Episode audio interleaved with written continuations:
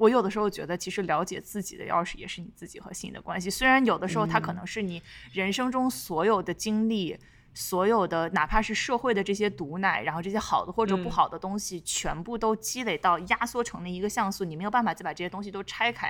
但是去面对这个东西，去思考这个东西，我觉得对于自我了解是非常非常有价值。弗洛伊德这个时候说：“你说的对。”弗洛伊德打来电话说：“你说的真好。”对对对。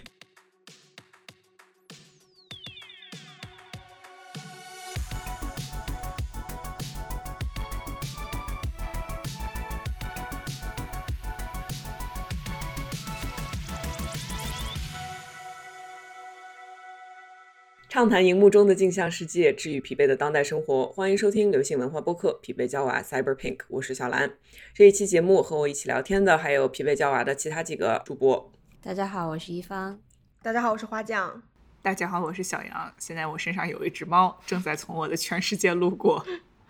哦，这只猫巨可爱。对，OK。本期节目呢是由成人世界里的一点甜的女性情趣品牌大人堂赞助的定制播客。呃，在节目开始之前，要特别提醒大家，本期节目会谈论性相关的内容。本期节目只讨论只谈性相关的内容。如果其实应该说，本期节目只谈论性相关的内容。所以说，就是收听的时候，请大家注意周围的环境，然后未成年人不要收听。呃，另外的话，就是我们是从自身出发来分享，所以这一期里面提到的所有的性行为，基本都是以异性恋的经历为中心出发的。正好借着这个机会，其实我们几个人想把我们对于荧幕上关于性的叙事想说的一些东西好好的梳理一下，嗯，聊一聊流行文化对我们的性启蒙，以及以成熟女性现在以成熟女性的视角重新审视近期的一些影视文本里面性的叙事。我看到“成熟女性”这四个字，我就想照照镜子看看自己，就自己 就是不是我们照照谁？我我们真的能能以成熟女性的视角来审视吗？不过在这之前，我觉得我们还是先跟大家说一下这一次的品牌吧，以及为什么我们其实这是第二次跟大人堂合作了。呃，大人堂呢是创立于二零一九年的女性情趣品牌，寓意为成人世界里的一点甜。然后天知道我们作为疲惫的打引号的都市丽人，我们多么需要这一点甜。呃，大人堂旗下有豆豆鸟、小海豹、兔子月这三款为代表的情趣玩具。然后之前其实我们测评过小海豹，大家就是非常的爱不释手。所以当大人堂提出让我们试试这个进阶产品兔子月的时候，就这几个女的举手举得飞快。对，首先我需要跟大家说明的是，我们不是没有见过世面的一些女的。虽然接下来我们要说的东西听起来确实没有见过世面，就是。我它其实能震惊到我们，不是一个随便能震的电动牙刷就可以做到的。对，是的，我我记得我用完这个以后，我就是气刚喘匀，我就立刻群发一条消息：这兔子绝非善类。我收到之后就是地铁老人手机。就这个兔，子是就用这个东西之前，我一直以为小黄文里面那种彻底被 overwhelmed 到就完全没有办法招架的这种形容是一种文学夸张手法。但是这个兔子在用的时候。确实有点让我无法招架，因为它其实是有很多个不同的档，而且它有两个功能，其中一个功能是体外声声波吮吸，就是兔子的尾巴那个部分，就你拔开那个防尘塞，它就变成了一个吮吸口，就是嘣的一下，他说好的，我准备好了。对，另外一个就是兔子耳朵的尖尖，然后它可以从体内刺激祭点。就这两个功能其实分别对应两个不同的按钮，然后也可以同时用。然后那个纳入体内的部分其实不大，它就是一个微微有点分叉的那个形状。然后进入身体里面，它可以非常有效的按摩刺激，然后也可以用来游走抚摸全身。就其实挺适合你自己一个人前戏的阶段，或者是啊情侣调情也可以用。然后我其实根本就完全没有来得及用到所有的功能，但是我无意中解锁了一个非常非常牛逼的东西，就是这个玩具，如果你一不小心长按一个键的话，它的震感就是会随机的忽上忽下的强度就是随意变化，然后你松手的话，强度就会停在那个波段。对，随 随机随机的什么动，就不好意思，不好意思，就是它这个要额外给钱吗？这个要分钱的吧？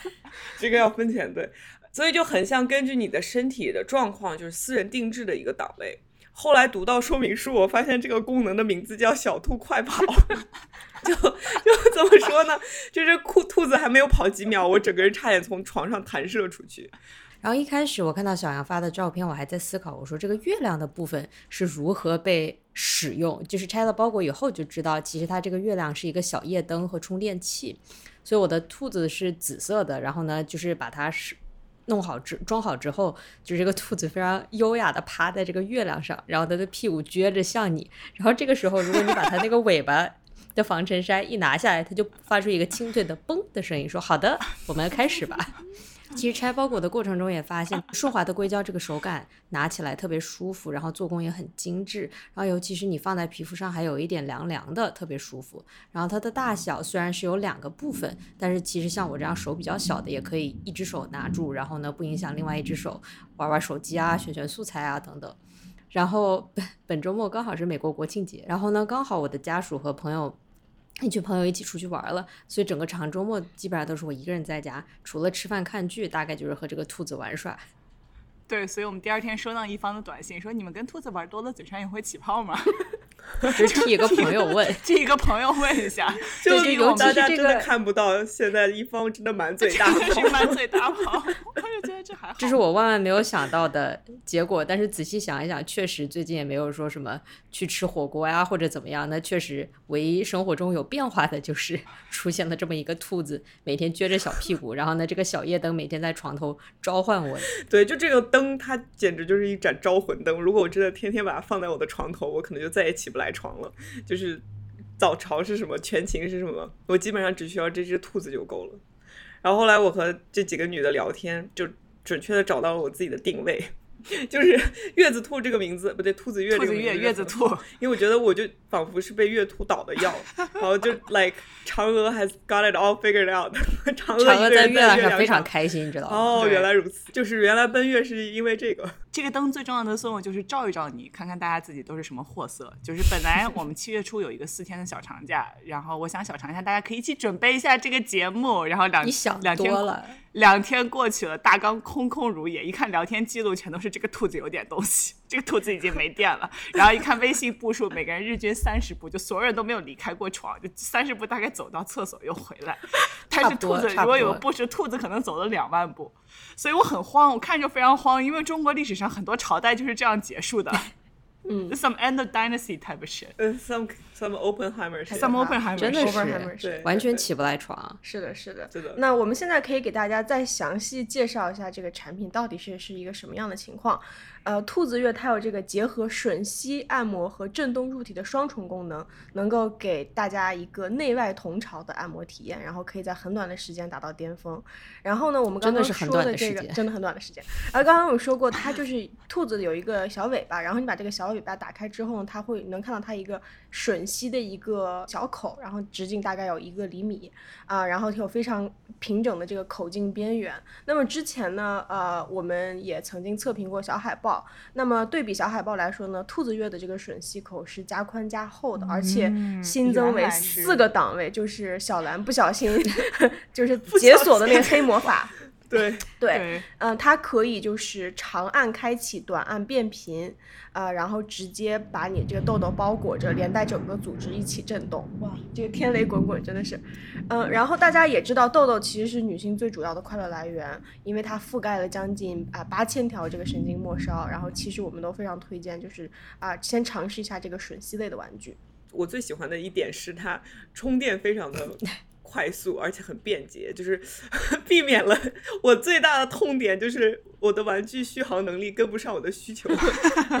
非常真实。然后我去查了一下，发现如果两个功能一起使用的话，它的续航能力是整整一个小时。就是相信我，连续使用一个小时是绝无可能的事情。对。然后另外就是这只兔子，它使用起来几乎是没有声音的，特别是它的那个吮吸的那个功能，不会有很大的动静，就很有私密感。而且你，它的它的那个形状很小，所以你平时就算把它放当做当做小夜灯放在床头招魂，呃，也可以。然后然后你也可以像我一样放在抽屉里，避免纵欲过度。对大人堂产品感兴趣的听友，可以通过以下两种方式获得匹配娇娃的专属听友福利：兔子月原价五百九十九元，领券后下单到手价四百九十九元，备注匹配娇娃还可以额外赠送一百五十八元的大礼包。大家可以在 show notes 中找到直达链接，或者复制淘口令领取专属优惠券，下单直接满减，或者淘宝搜索大人堂旗舰店，私信客服报暗号匹配娇娃领券下单。对，以及考虑到我们确实有一部分听众是在海外，所以呢，大染堂也同样贴心的准备了能够在海外购买的链接和优惠码，但是这个价格和优惠没有办法和国内同享，具体也可以查看链接，然后信息自由选择。我们接下来可以聊一聊我们自己的荧幕性启蒙。就其实想到这个话题的时候，我真的冥思苦想了很久，因为对于大部分人来讲，其实大脑一片空白。对对，就是你你你是到底是什么时候开始对性有概念的？好像很难去具体的追溯到一个准确的时间点。对，嗯我觉得我的荧幕性启蒙其实呃和大家一样，就是有点难以追溯。想的时候也是头脑一片空白，或一一有太多可以当成是我的性启蒙，但是很多就是那些我们看到的荧幕形象，好像又不足以成为我的一个荧幕性启蒙。我可能现在想到的就是《黑客帝国》里面。然后穿着这个皮衣嗯皮裤的这个 Trinity 和 Neo，我记得就当时很啊小的时候，我爸突然说就是，美国有有出了一部很好的电影叫《黑客帝国》，然后我当时来 七岁，然后就被被我爸拉没想到，一个大写的没没想到一个大写的没想到。然后，对，然后回到这个荧幕性启蒙这个话题，嗯，我可能觉得是《春光灿烂猪八戒》或者是《泰坦尼克号》，因为我其实觉得我们从小、我自己摄入的各种影视和电视的这些、呃这些内容，就是对于性的演绎其实都是非常拧巴的。因为、嗯呃，你仔细回想一下，就是能够谈论性的这个女性主体，她其实某种意义上都是边缘人，都是这种古线故嗯故事之外的这个边缘人。比方说你，你你能够想到白素贞和许仙过着一个就这种呃相敬如宾的呃非常唯唯美的这种爱情生活，但是他们是不能谈性的。那么谁能够对嗯自己的身体坦然？谁能够去谈性呢？只能是 TVB 当中的一些女性角色，或者是大陆电视剧当中的妖魔鬼怪。就是凡是有嗯性生活的这个女性角色身上，她肯定会被就是其他的角色冠上妖媚啊、狐媚这种道德嗯感、羞辱感非常强的这种形容词。嗯，我现在就是想到的，就是真的是我看到电视上看到这个角色，就会觉得惊为天人的这种女性角色有这么几个。一是这个 TVB《封神榜》里面的温碧霞版的妲己，当时我就记得就嗯是，嗯，哦，超级美，超真的是媚骨天成特别美，然后浑身上下那种散发着，就我我们我们不足以称自己为成熟女性，但是温碧霞真的是浑身上下散发那种成熟女性所散发出来那种性魅力和性张力。嗯然后以及就是呃《西游记》里面的盘丝洞，我不知道为什么我小时候只要一看到盘丝洞里面那些花枝招展的姐姐妹妹，我就突然就觉得非常兴奋。然后给我给我同样感觉的还有就是嗯，就是徐克的这个呃。徐克这个他的画面中的小倩，就是王祖王祖贤版本的小倩和她一中姐妹，就是她们这些虽然都是女鬼，但是她们是表达着正常的这种女性渴望和感情的连接。然后包括、对呃徐克版本的青蛇，然后徐克版本就是嗯青蛇嗯是对嗯。张张曼玉玉演的，对，是一个哦天呐对。然后我我之后还看到了一些关于这个青蛇和法海之间这个性张力，关于禁忌和渴望之间的一些画面的分析。然后我我其实看到就是这个青嗯蛇其实是性暗性暗是非常非常强的一部电影。对，就是我觉得我们刚刚说到的这些呃妖怪主线故事之外的这种呃非常。呃，拧巴的这种边缘人，他们其实这些角色都要比人更要像人。他们表达的其实是嗯我们一直被这种主流电视压抑的一个对于性的一个渴望去探求、探求的这样一个心理。对你刚刚说到的主流角色非常的压抑，然后他要把自己的性投射在一个边缘角色上。其实我看过的，让我印象最深刻的第一个，在我心中留下非常深刻记忆的关于性的文本，其实是迪士尼的《巴黎圣母院》。小时候，我妈妈总说，就是我为什么非常喜欢看迪士尼的反派的角色歌，然后我现在回头去听，是因为这些歌里面描述的人性都更加复杂有趣。给我幼小心底留下最深刻的印象是《巴黎圣母院》里面主教 Frollo 的角色歌《Hellfire》地狱之火，地狱之火。这首歌开头的时候是一群修士在唱天主教里面的祈祷文，向上帝、玛利亚天使、圣徒祈求原谅。他是需要什么罪孽被原谅呢？是他对于这个边缘的他的情欲的投射，吉普赛舞女 Esmeralda 的情欲。这个情欲让他感到束手无策啊！他摧毁他自己对于这种高贵的教士的道德的禁欲的这种身份，尤其是包括自己作为一个白人男性。的这个身份的自我认知，让他陷入一种非常强烈的自恨。而且我昨天给哈娜酱看了这个，真的很很 dark，就是他和声一直在后面重复拉丁语的 mea culpa mea culpa，就是是我的，it is my crime，是我的罪孽。但是他又不允许自己和这种情欲和解。他他的他给自己的解释说，就是如果这是上帝的旨意，he made the devil so much stronger than the man，他让。恶魔比人更强大，然后他只能解释为是地狱的火在烧他，然后他祈求上帝解释结束这种试炼。但这首歌曲快要结束的时候，他的祈祷应验了，就是一个面容模糊的守卫进来说艾斯麦特逃走了，而且当时是一个背光，就是像天使一一个面容模糊的天使给他上帝的旨意说 You can go now，就是你可以，你可以离开这种。这种痛苦了救赎被你送到嘴边了，但是他没有选择救赎，他把他把这个侍卫赶走，向下跌入地狱，从恼羞成怒到开始下定杀心，说：“哎，我我要烧掉整个巴黎，我要把这个人找出来。”请问你看这个的时候多大？我看这个的时候不够大，但是我长大之后去看这首歌，我觉得这是给这个真的写的非常非常的好，与其说。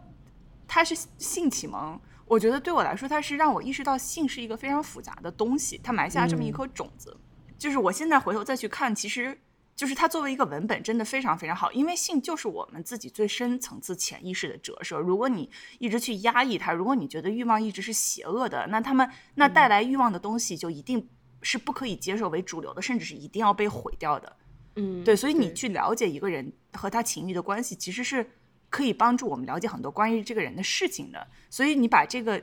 一个反派的角色的角色歌定义为他和自己的情欲的对话，和他解释自己情欲的方式，我觉得就是绝妙。是，就是性启蒙这个东西很有意思，因为就是小朋友在看到一些。不该看的画面的，所谓说小孩子不该看的画面，有的时候他其实如果年龄不大，没有办法理解。就像我意识到，其实我在很小的时候和小杨一样，也是在不够大的时候就看到了一些描写性的文艺作品，但是这些文艺作品在我心中没有留下任何的痕迹。就上初中的时候，我们音乐老师在课上给我们放《泰坦尼克号》，然后我就完全不记得有画画的那一幕了。就大家在底下玩什么，就是愚蠢的小游戏，就就错过去了。然后在家里面看《水浒传》的时候，我现在回头看，当时潘金莲有一幕和那个他的妹夫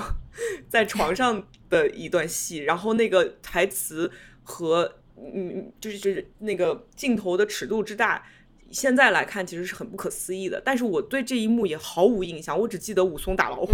然后真正让我心里面有哎咯噔一动的，就是文艺作品里面对异性的就是这种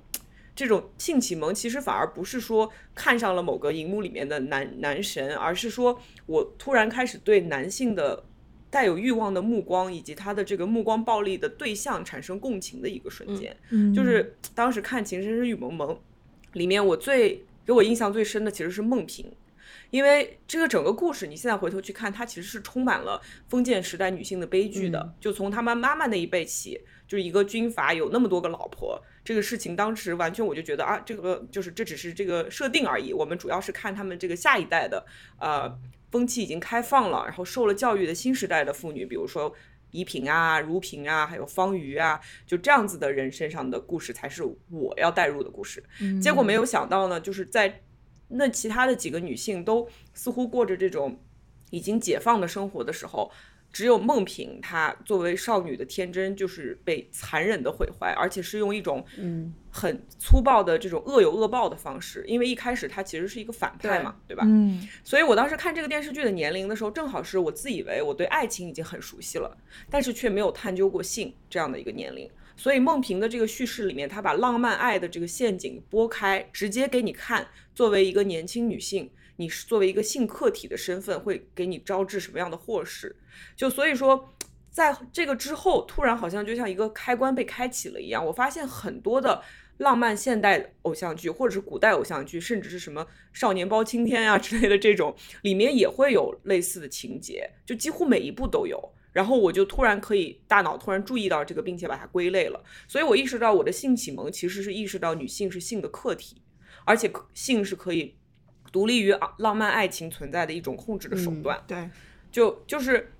怎么说呢？就像回到那个呃哈娜讲说的，就是性，你要么如果这个女性她知道性是自己的武器，那么她一定会用这个来作为武器。而你没有意识到性是武器的时候，你就是一个暴力的对象。就似乎荧幕上只有这两种形象。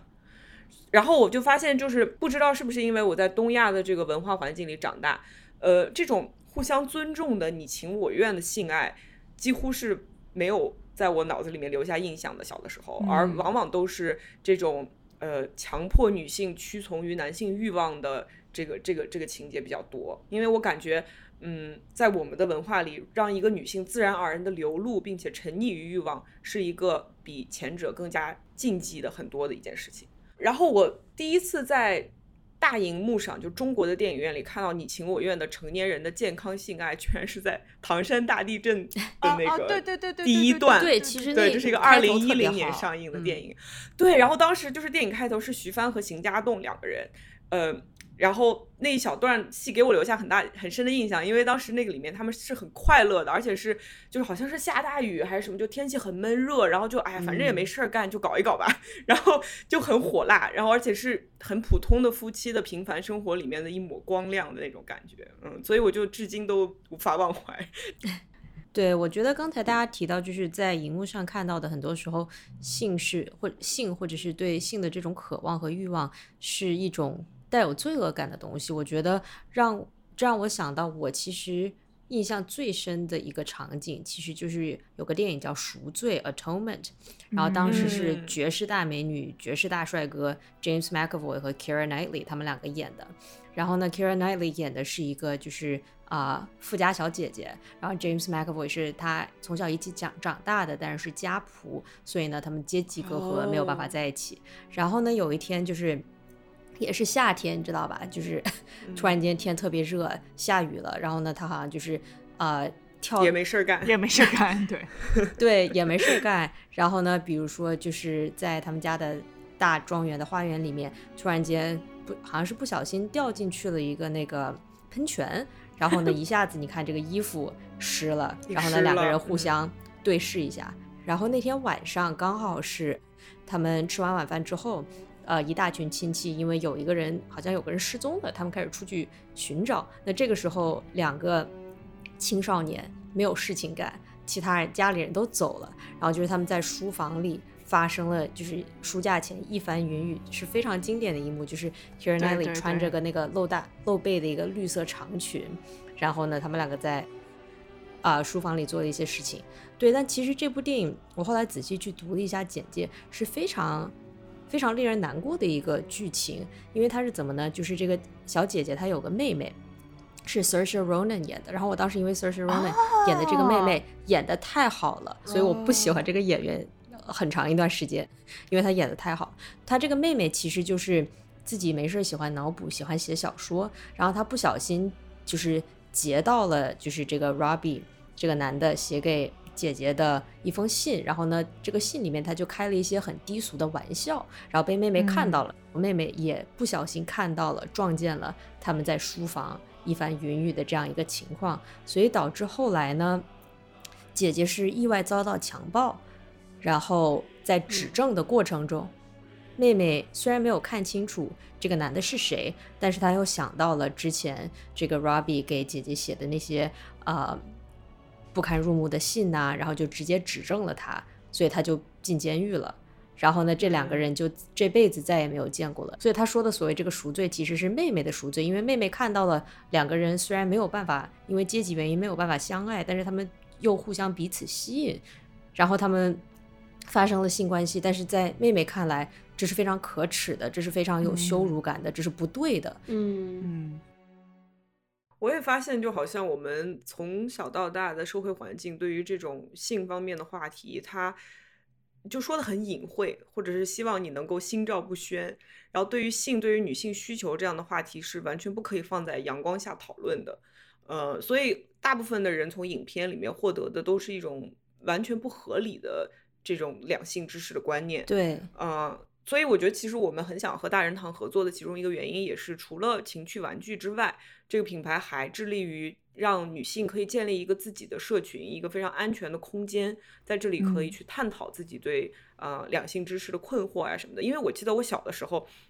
一有性方面的困惑，我就不知道该找谁去说。对，然后当我自己用知识和书本武装了自己以后，有的时候偶尔像什么这种军训，一群女生住在一起这样的环境里，我才突然意识到，啊，其他人知道的比我还少。对，比如说嗯会有人以为只要用棉条就会戳破自己的处女膜，所以这辈子都没有敢用过棉条，就会有这种非常非常荒谬的事情。对然后这个其实也会一直持续到你成年以后，甚至是在你有亲密伴侣以后。我之前节目里面提到过，我去采访过一个做性心理咨询的一个朋友，他说，其实大部分人对于亲密关系里面的性的困惑，都是因为女性她不知道怎么准确表达自己的需求。嗯嗯，对，然后他自己明明不舒服，但他总觉得我这么不舒服，是不是因为我有问题？对，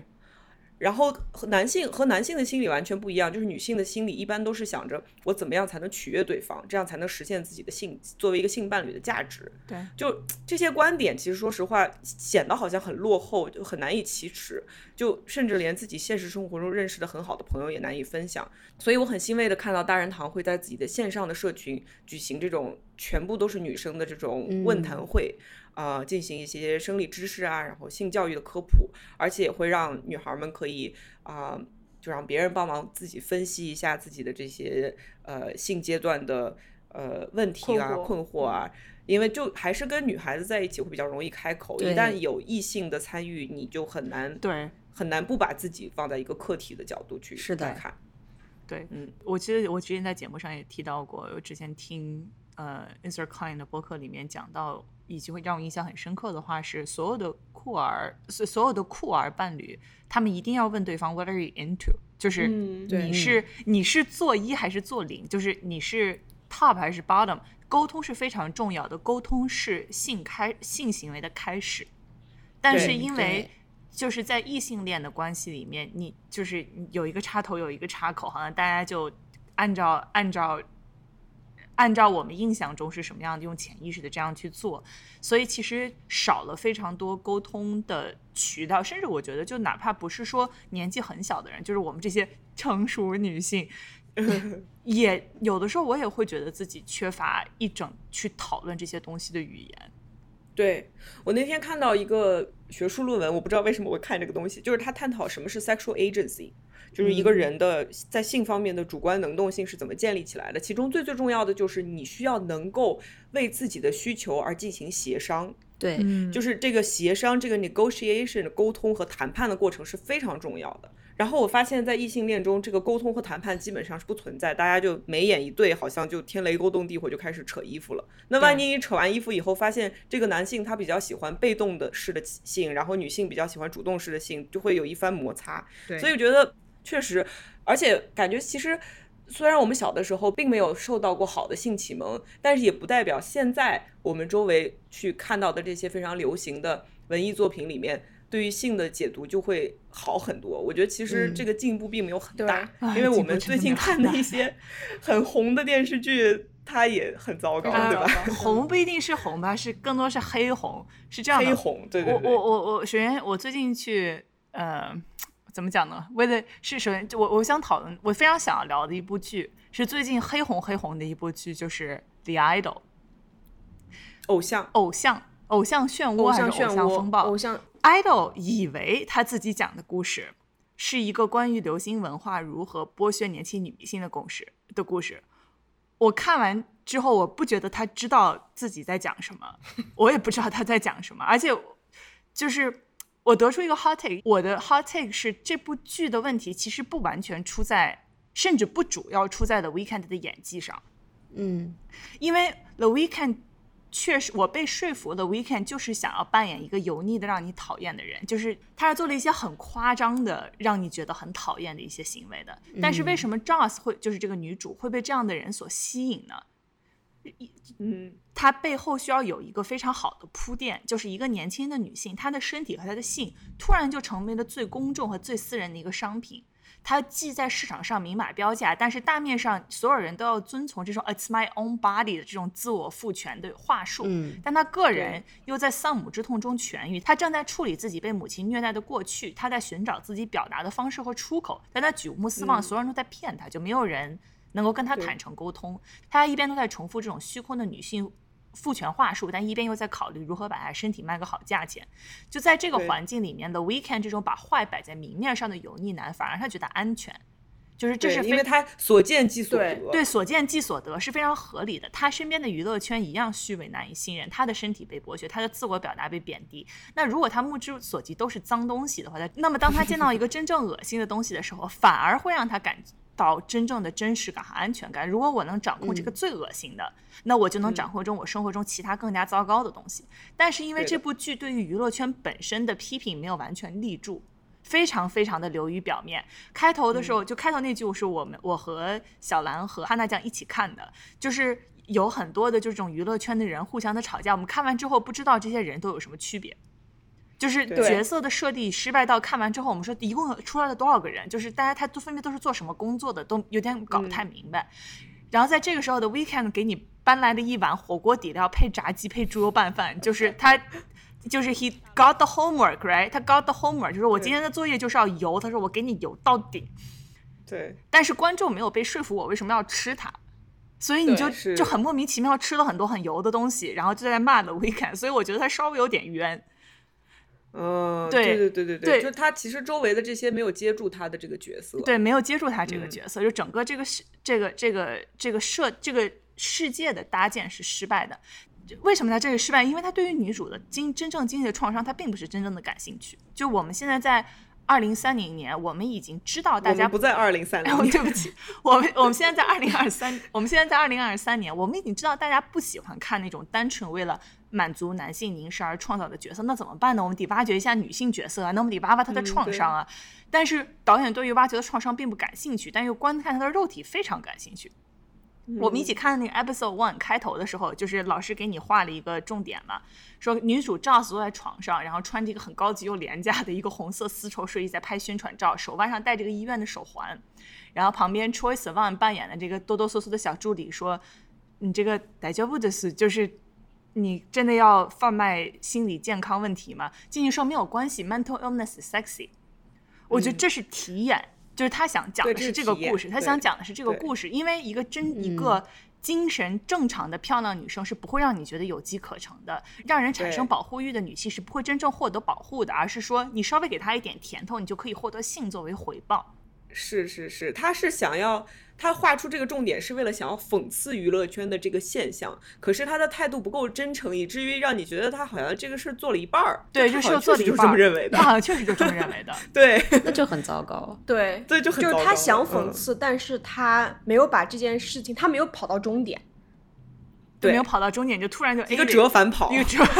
对他就是一个折返，他就回来了，对他还他回来了是沉湎于这种 沉湎于这种难是题。对，所以我就觉得，就是《idol》整个这个剧的失败之处在于，它的故事的叙述的出发点是非常先进的，他就非常想批判嗯好莱坞的这种折磨女性、把女性的 mental health 和肉体作为卖点的这个现象。它是一个典型的一个充满自我反思的这么一个后社交媒体、后 Me Too 时代的故事。就你，你只能跟他说，嗯就是这个剧本的 prompt 是非常好的，是一群站在这个很多这个议题前沿议题交叉口的这么一群编剧想出来的。嗯比方说上面意思是好的，Chat GPT 执行出了问题。对，ChatGPT 执行出了 问题。然后同时我们还看到了一个非常匪夷所思的现象，就是这部剧的画面真的很美，就是你你随便截个图，你会发现哦，很使劲儿，就是你随便截个图，钱没少花，对你，你就能感觉到，就是说，哦，好像真的是一个刚刚进 HBO 圈子，想要急切。迫切的证明自己能够搞出来这些 fancy 的这种呃好看的画面的一个人，然后他把所有自己在 NYU 学的这个所有的经典的好莱坞关于性的这种好莱坞的片子全都致敬了一遍，比方说。有八十年代的这个沙朗斯通的这个本能的 instinct，然后就尤其是挤出这个 Jocelyn 穿丝袜的这个呃这个画面，你明显能感到是致敬这个好莱坞经典的。然后还有比方说致敬呃有一些致敬梦露的，然后有一些致敬就是七十年代呃 The Graduate，然后里面就是关于女主成熟主妇女主勾引这个刚刚毕业大学生，然后这样的一些桥段，你是能感觉到就是就是这个。画面方面真的是很精致，然后但是这个精致的程度并没有跟整个呃剧情的反思性能接轨。就它这个用力到什么程度？就我的。我的 partner 是一个摄影师，就是我在那边看，我 partner 说哟呵，就是看着那个画，他不知道画面什么，就是看着那个好看运镜头哟呵，对，就是这使了大劲儿了，这是使了大劲儿了，使了大劲儿，花很多钱，就是你会觉得这个片子真是群策群力，但是力气就没有使到一起去。他其实想讲的故事非常明确，就是在我们几个人看来都非常明确，他讲的是一个一个一个一个 Jenny 的故事，他以及一个 Jenny 后面无数个。没有站在 Jenny 这个平台上，他死去的 Jenny 的故事，没有成为 Jenny。你说的 Jenny 是 Black 对 Blackpink 里面 Jenny，而且就是然后她也是这个剧里的一个女女配角，然后而且就是她这个演演的极其尴尬，因为女主是不会演戏的，然后她手里面就不知道在做什么，所以就是导演就说，那你抽你的人设就是抽烟，你就不停的抽烟吧。然后他们，然后就是他。Jenny 过来拉他说：“Do you want to go to the sauna？你想去蒸桑拿吗？”他说：“OK，let's go。”然后坐在桑拿里面，Jenny 镜头摇给镜头摇给 Jenny，Jenny 一个直角肩坐在桑拿里面。我说：“这个人类历史上没有一个人是直角肩坐在桑拿。”就是我想说，你别骗我，你们韩国人不是这样泡澡的。对，你们韩国人不是这样泡澡的，就是隔壁的东北也不是这样泡澡的。然后镜头也要 Jocelyn 也是坐在桑拿里面，旁边全是水蒸气，然后拿出手拿出烟啪点了。我说为什么？就是这个是就是 不合理，完全不合理。牛顿都要跳出来说不合理。就牛顿，牛顿说 Excuse me。对。是的，很多爱豆们他是与他们是活在一个双重的一个道德准则当中的。首先，他们允许在 MV 上，允许在荧幕上，允许在呃演唱会的大舞台上去释放自己的性力量。就比方说，在爱豆里面，第一集里面有一个非常非常激情的这种群戏的舞蹈，跳舞的很多动作是有极强的这种性暗示的这种舞蹈动作。然后，但是在这个现实生活当中，当 Jocelyn 他真的有性生活出现以后。又又被他的所有的这个铁丝们集要集体让他穿上铁裤衩，因为我们的 idol，我的偶像，只允许在舞台上成为一个性感火辣的人，但是他真实的生活当中他是不允许有有性行为的。我的感觉就是，Jocelyn 他作为一个 idol 的一个这么集大成的一个悲剧代表，他其实是是非常惨的，因为你会看到就是二零二三年的市场和舆论在不断的。拿着大喇叭说：“大家好，我们给年轻女性们赋权了，我们给布兰妮们赋权了。”但 是，然后同时把一把没有上膛的塑料手枪们交给布兰妮，然后再疯狂给他们拍照，然后说：“你看，对，枪都在这些年轻爱豆的女性、年轻女性的手上了，难道他们还能被欺负吗？”所以，其实就是爱豆们是这种，这种这种女性、年轻女性的偶像们，他们其实是被。迷迷糊糊就被推到了一个不会出错出错的一个道德高地上面，而且手上拿到了一把没有上膛的塑料的假枪，然后这把假枪和他和被别人赋予的这种狐假虎威，其实是给他们制造了一个更加窒息的一个一个一个情景。非常糟糕的是，如果你只把 idol 当做一个情欲片看，它也是非常失败的。它对于女性快感的夸张到了一个非常 campy，就是非常媚俗的程度。它里面有一段是的，Weekend 拿着一块红绸子蒙住了女主的脸，她突然就喘不过气了。我说这是一块布，它是透气的，这不合理。就崔健打来电话说 he wants his 红布 back，就是红布不是那么用的，谢谢。而且主要 Weekend 往那一站，干点啥都是一副快要不行的样子，他。就是什么观感呢？就是就 Jocelyn，我们之前前面说过，我们四个女的不是没有见过世面的，但是在这个剧里面，Jocelyn 真的没有见过，根本没有见过世面。就是他就就是，我觉得我在最没有见过世面的时候也不是这样的，就是就是人的人的物理和心理是达不到这个地步的。就是一个男的出来，看起来他对于演戏也好，对于性爱也好，对于这场工作来好，都没有什么兴趣。就他并不是非常想要来这里，钱是没有给够的。但是这个女的嗯就突然贼 turn on，然后镜头就一阵运镜，然后你就跟着他一阵晃，然后男的就说了一些反正让我很想忘掉我看过的话。我我看到这就觉得，其实这部电影不在乎 Joss，他没有办法停止南宁 Joss。对，真的就是 Joss，他嗯永远他只要在 Weekend 面前，呃，就不管他们俩就是亲热 like 三秒钟，然后 Joss 就立刻会表现出这种双颊泛红、情欲满满的性高潮的表情。他就要昏过去了就要昏过去了昏过去。而且有一次他们在桌上吃饭，我以前问了个啥，他突然也是这个表情。我说 You guys are eating, it's dinner。对，对，就是是我，我觉得就是你，你就是就 Justin 这种这种这种表情，其实是真的是一种某种心照不宣的表演。就是你你你嗯真的，你如果说你在这就是在搞的时候，你没有二十分钟到半小时的铺垫和很好的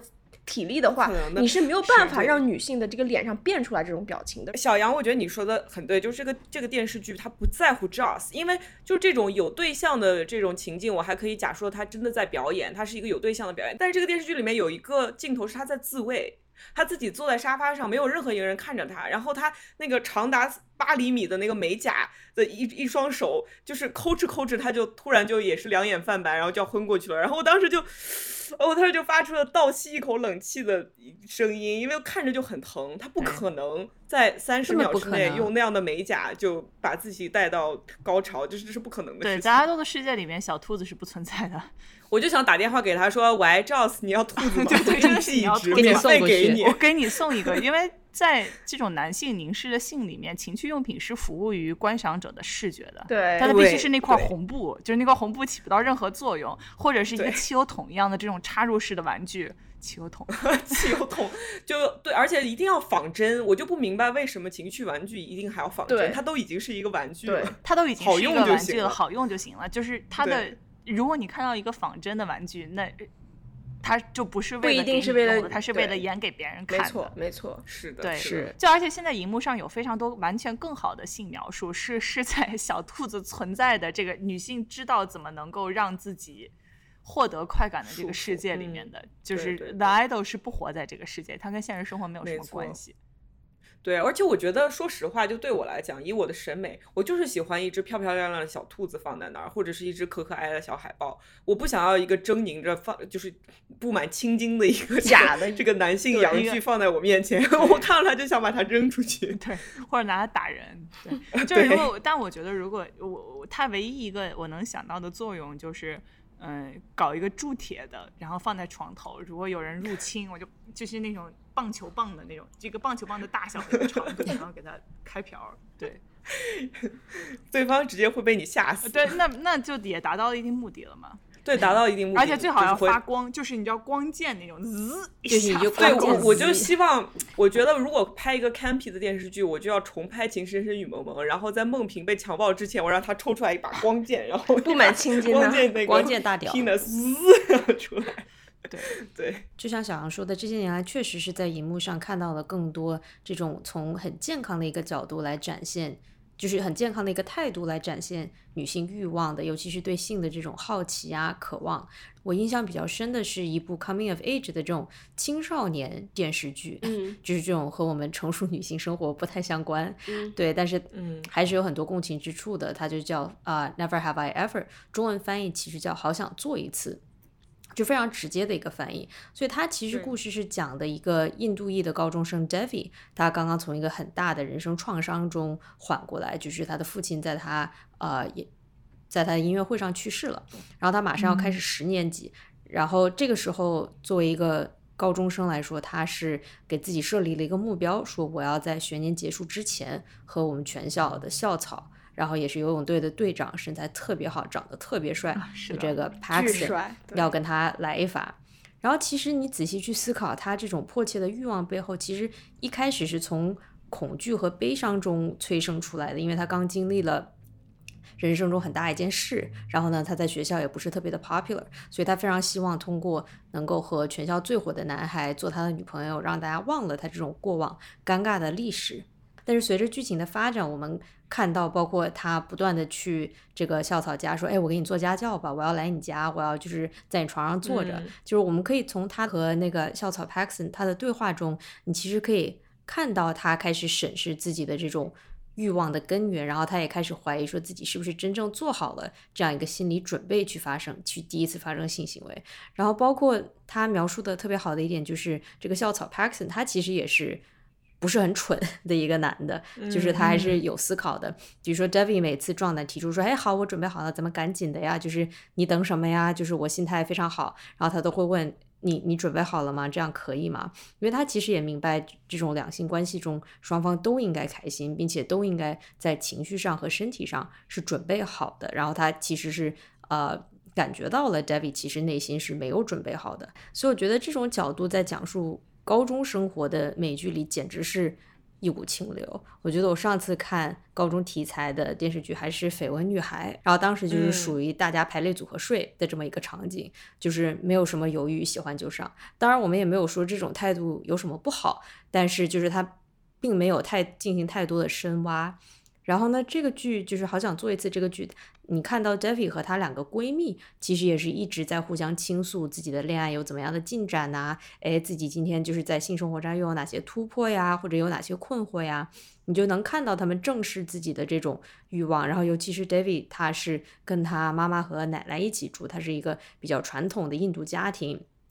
在这样的教育下，也能够不带羞耻的直视自己的欲望和自己的闺蜜们讨论，我觉得就还是比较贴近生活的。因为确实身边这么些年来，也有一些闺蜜是属于那种第一次和自己的伴侣发生关系，总是会发个短信问说，呃，So how does this work？Right？就是我要 我要该怎么办？就是有一些害羞，但是本着科学的精神来问说具体应该怎么做。然后呢？很多时候也会问说，那如何我自己才能开心，对吧？事后我有什么，就是从女性方面来讲，事后有什么注意事项？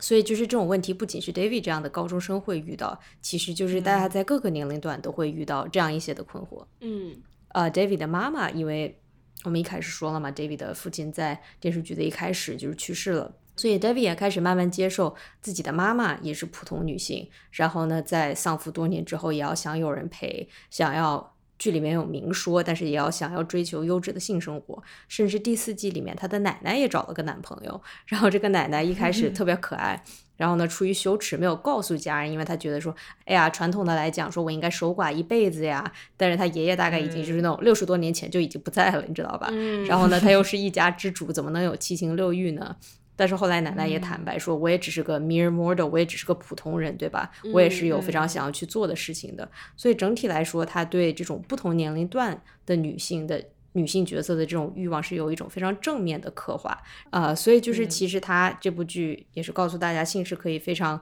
给予能量的，非常 empowering 的，但同时也可以令人没有安全感，对吧？但这一切的对。都是应该发自内心的，而不是迫于社会的规训。所以整部剧从 David 的角度来讲述他的这个心路历程，其实是挺难得的。嗯，如果我们不剧透的话，其实 David 和 Paxton 是不是没有睡？没有睡过。他们两个人根本就没有睡过，嗯，这个就很有意意思，因为这是一开始他吸引你去看的一个 premise，这就是这个女孩想要做的唯一一件事情。结果她把其他什么都做了，就是这件事没有做。对 对，说到这个性性羞耻的枷锁，又作为印度裔的美国人的这个这个问题，其实这个片子的制片人 Mindy 嗯 Kaling 他说。自己小的时候，如果能，就是很多人会以为这是一个比较自传式的一个作品嘛，因为他也是一个印度裔美国人。但是他说，我其实，在年轻的时候根本没有 David 的这种 entitlement，就是 David 身上这种不被性性羞耻所所禁锢的这种态度。嗯，他自己其实还是一个很传统的那种，作为一个移民，然后你又是一个有色人种，然后就很羞涩啊什么的。所以他其实也是把这种希望寄予。我们新一代的女性可以有像 David 这样的态度，对，就一上来就说我要睡校草，大家好，对我要睡校草，我要睡校草，这是我的故事。而且你看到这个他说这句话的时候，你并不会觉得哦你是个大美女你就去睡吧，而是你也会替他感觉到有点尴尬，就觉得呃，maybe 再想想。对，它里面也讲的不全都是就是这种顺直女的故事，就是 David 有一个闺蜜啊，Fabiola，然后她其实是啊。她是同性恋，女同性恋。然后其中这个剧里面这么几季，你也看到了，就是她如何跟自己的闺蜜讲说，哦，我其实是喜欢女生的。然后呢，怎么跟自己的爸妈出轨？她后来就跟自己的闺蜜倾诉说，哦，我女朋友终于告诉了我，就是终于一步一步亲 怎么讲，就是亲力亲为告诉我说，哎，你看，就是两个女同性恋之间的这种性生活应该是怎么样的？因为她以前她也不知道，他作为高中生，他也不清楚，他朋友也不清楚，所以他朋友们还问了很多问题。所以我觉得就是啊，这这部剧里面的这种多元性还是蛮值得一提的。嗯，过去的一个整整一个月是骄傲月，就是 Pride Month。在骄傲月其中的一天，然后我当时在旧金山，就是整个那个骄傲月的这个 Pride，呃，就是最最热闹的那一天，就是我没赶上。但是呢，我我我那天在社交媒体上就是一直在，就我我当时在躺在家里面一直在看，就是各各种朋友在社交媒体上发的关于自己在 Pride 上面玩的这个视频。那其实很多华人社群啊，华人的这个酷儿社群，他在庆祝他自己的这个 queerness 的方式是，呃，和我们刚刚就是和我们开头说的很多的文化意象是相关的。他是通过这种青蛇呀、盘丝洞，然后以及就是这种川剧里面非常妖娆的、非常注重自我表达的花旦这样的流行文化角色去表达自我的。就是呃，因就是我看到就是在旧金山的这个酷儿社群，他们是自有自己一个方阵的。然后这个方阵里面的所有人都打扮的非常非常好看，然后其中有一个人穿着这种川剧里面的这个花旦的这个后面插满旗的这样的一个角色，然后你会突然发现说，哦天呐，原来花旦这样的角色是这么一个充满暧昧和想象力的，你能够把自己的这个 queerness 完全注入灵魂，注入给这个角色的这样一个一个一个呈现，因为就是这些文化意象，我们都是从小长大，就是就根植在我们脑海当中的，是和我们的内在世界息息相关的符号。最后我看到就是。是，比方说这个呃川剧的这个花旦，然后看到呃青蛇盘丝洞等等，这样成为表达自我、探索身份和推动社会变革的很重要的这个容纳器的时候，我我其实觉得挺欣慰的。对，是前一阵去德国玩的时候，就去了德国那边的一些夜店，嗯，然后当时其实给我的冲击还挺大的，就是因为我意识到，就是在那个夜店里面，我当时进去的时候，大家都穿着衣服，然后。一进门，出外面大家都是就是很严肃的德国人。一进门之后，突然就所有的衣服都消失了，然后大家就只剩身上只剩下一些皮带。然后我就突然就成了全场 全场全场穿最多的人。然后旁边一个人说：“Does the pants stay on？” 我是我说那 Yeah，it stays on。然后他说：“The first time？” 我说：“对，first time。”对，但是呃，他我我当时在这个 club 里面给我的感觉就是，他墙上会有标注说就是。我们这是 consent culture，就是如果你希望和一个人发生关系，无论是什么样的关系，你要跟他去沟通，你要跟他去讨论。然后，如果你获得了对方的认同，在这儿随便想干什么都可以。对对对，对，就是只要你们两个人同意，或者是你们几个人互相同意，那想干什么都可以。对，这个当时让我感觉其实非常震撼，因为我作为一个旁观者，the coast stays on 的一个一个人在旁边，只是来蹦迪的。然后，但是我真的是。看到了非常多、非常丰富的一套语言和性的表达和性的沟通，嗯，就是这件事情当时对我来说就感觉，虽然是已经就是年龄到了这一步，该干事情都干过了，但是嗯，还是可以去更多的了解自己，更多的去发掘这一套语言的，因为就是像我刚刚就是为什么我想到 Frodo 了解这个角色的。钥匙是他和性的关系。我有的时候觉得，其实了解自己的钥匙也是你自己和性的关系。虽然有的时候它可能是你人生中所有的经历，所有的哪怕是社会的这些毒奶，然后这些好的或者不好的东西，全部都积累到压缩成了一个像素，你没有办法再把这些东西都拆开。但是去。面对这个东西，去思考这个东西，我觉得对于自我了解是非常非常有价值。弗洛伊德这个时候说：“你说的对。”弗洛伊德打来电话说：“ 你说的真好。”对对对。崔健刚挂，崔健刚刚挂电话。崔健刚刚挂下电话。对对。呃，我我觉得就是关于 consent culture，我想说一句话，就是一直有人批判 consent culture，他会说一句非常，呃。心口不一的话，他会说啊，那我们平时的调情很多东西就是需要用眼神，需要用语，就是这种非语言来来传达的。你难道说我每进一步都要再问一遍，你愿意吗？你愿意吗？但是这个事情是我觉得有点揣着明白装糊涂。就你你当你在一段嗯双方都情愿的关系里面，如果你们要做的事情是之前就协商好的，你是不用每一步都去重新协商的，因为我觉得性比插入是。就是插入只是性的很小很小很小的一部分。对，有的时候你完全甚至不需要身体的接触，你也可以 have sex。嗯，对，就是哎，就就这个这个性解放，我觉得就是首先你要认同自己有 agency，你要认同别人有 agency，而且 agency 它并不是就像 The Idol 里面的 agency 是假的，就是就是花花匠说的那把没有上膛的塑料手枪，他让 Jocelyn 以为只要他勇于展露自己的身体，勇于让别人来利用他，那么他就获得了 agency，这是不对的。真正的 agency 它是建立在隐私和尊重上的，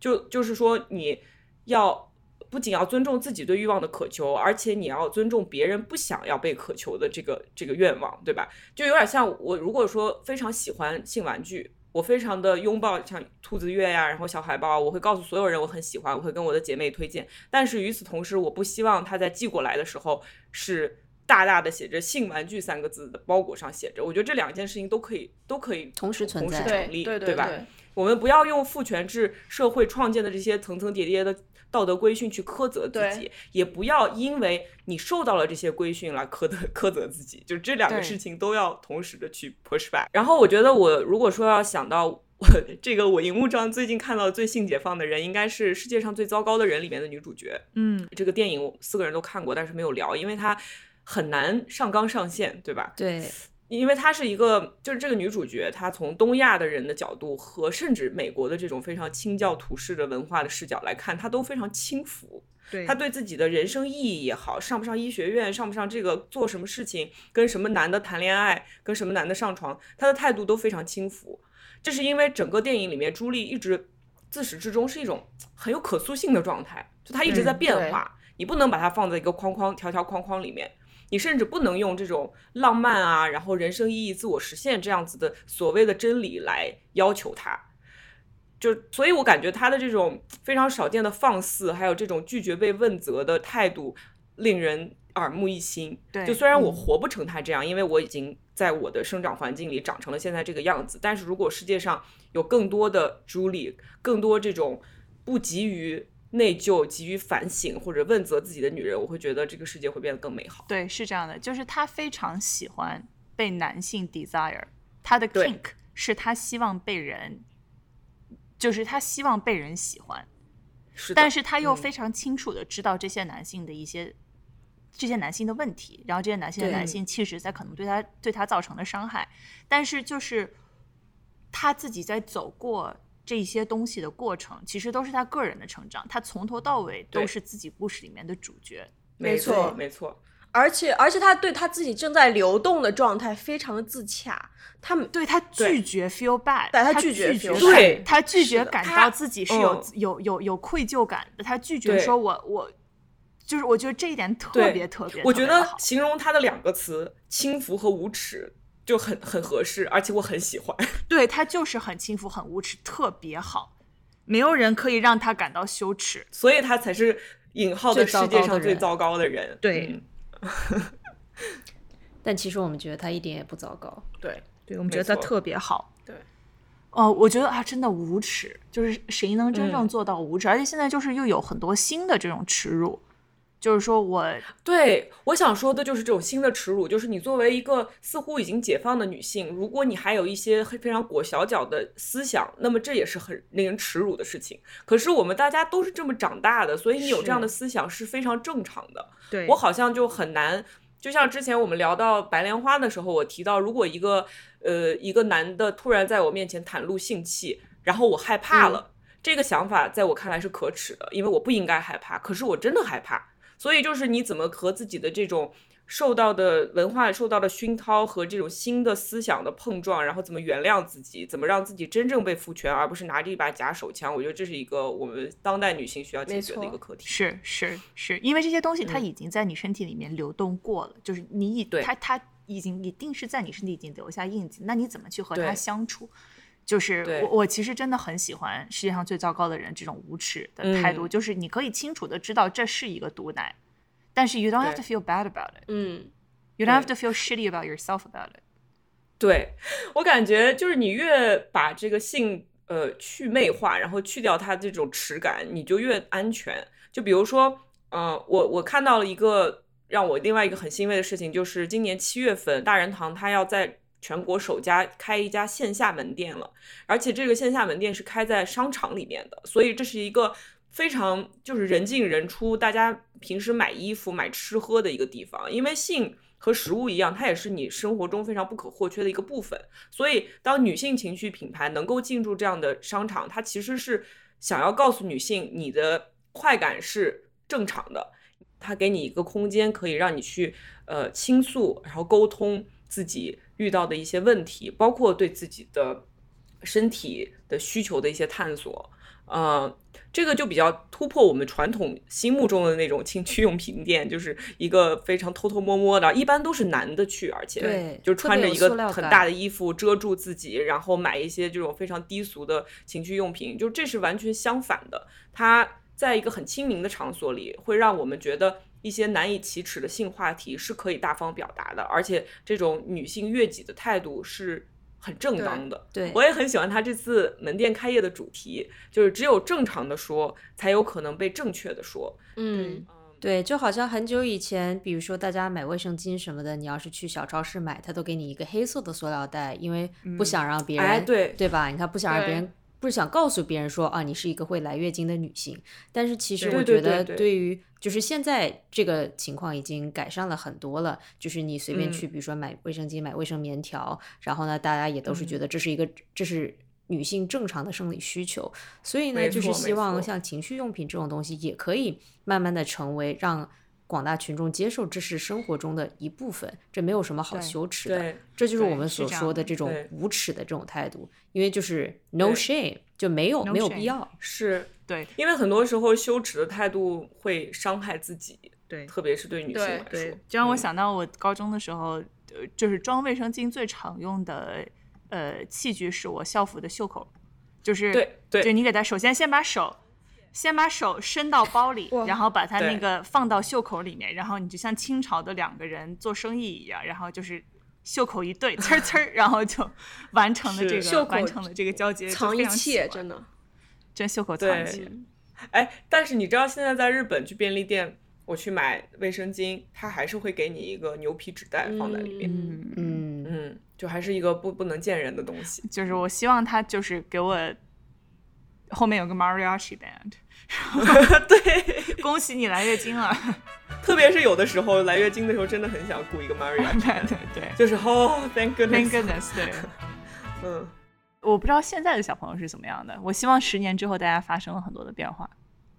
对我我也是，我希望就是女性。其实大家第一次自慰的年龄肯定都不到十八岁，对吧？对肯定很少有人是十八岁之前从来没有摸过自己的，这这有点奇怪。但是大家都其实不太知道该怎么弄，以及这个事儿是不是一个很耻辱的事情。所以如果说真的有一家店，它就开在商场里，然后我的妈妈能够给我买一个十六岁、十七岁的生日礼物是一个兔子，我觉得我希望生活在这样的社会里。对对，而且说到把一个卖情趣用品的东西放到商场这样的公共空间里面，它是非常好的一步，但是我们就不能止步于此。有时候有在想说，我们已经走到这一步，我们在博客上可以谈论性，然后我们在电视上可以看到《Never Have I Ever》这样的剧，或者电脑上可以看到这样的剧，但其实还有很多事情是需要还是需要讨论的。我看到现在有一个新闻是很多人在用这种妇科自检护护垫儿。就是说你有了什么，而且小红书上就公公然的推，就是你有你有什么妇科病，你买它这个护垫，然后它会变颜色，然后变颜色之后它吃，如果变颜色变成什么样，你吃它这个药，而且还有很多人还在信这个，嗯，就是，还有很多的事情是需要讨论的，它是不是一个我们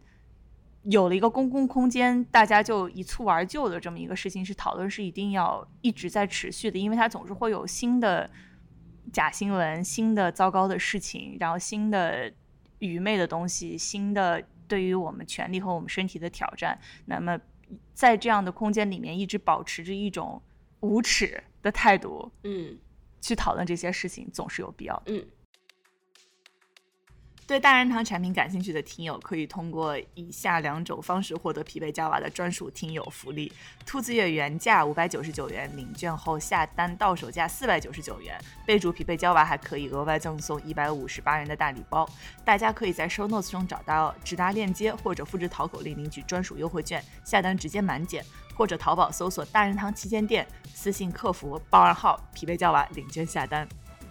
对，以及考虑到我们确实有一部分听众是在海外，所以呢，大染堂也同样贴心的准备了能够在海外购买的链接和优惠码，但是这个价格和优惠没有办法和国内同享，具体也可以查看链接，然后信息自由选择。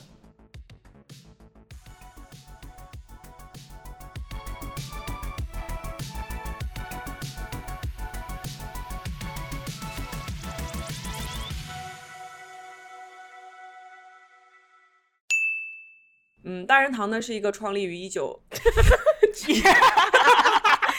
一九三六 年，上来就 百年老字号，明末清初这个 numbers 一上来就搞 numbers，这个明末清初的品牌啊，大人堂。